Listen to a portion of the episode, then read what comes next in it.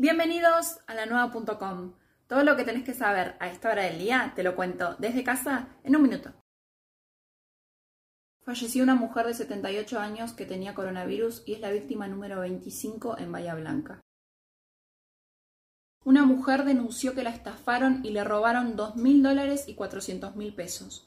Fue con la modalidad del cuento del tío, en el que la señora recibió una llamada telefónica de dos hombres que uno se hacía pasar por su nieto y el otro por un empleado del Banco Nación. Desde septiembre el tope de cierre de comercios pasaría a ser a las 21 horas. Comerciantes autoconvocados buscan la libertad de elección, mientras que la corporación quiere un acuerdo y más orden. Recapturaron a otro de los presos que se fugó de la comisaría sexta. Ahora solo quedan dos prófugos. Ante ciertas contradicciones por el supuesto contagio de COVID-19 de su preparador físico, Guido Pela habló de un gravísimo error que lo terminó dejando fuera del torneo de Cincinnati. Todas estas noticias que te conté y muchas más las puedes encontrar en la nueva.com. Y recordá que estamos en cuarentena. Quédate en tu casa, por tu bien y por el de todos.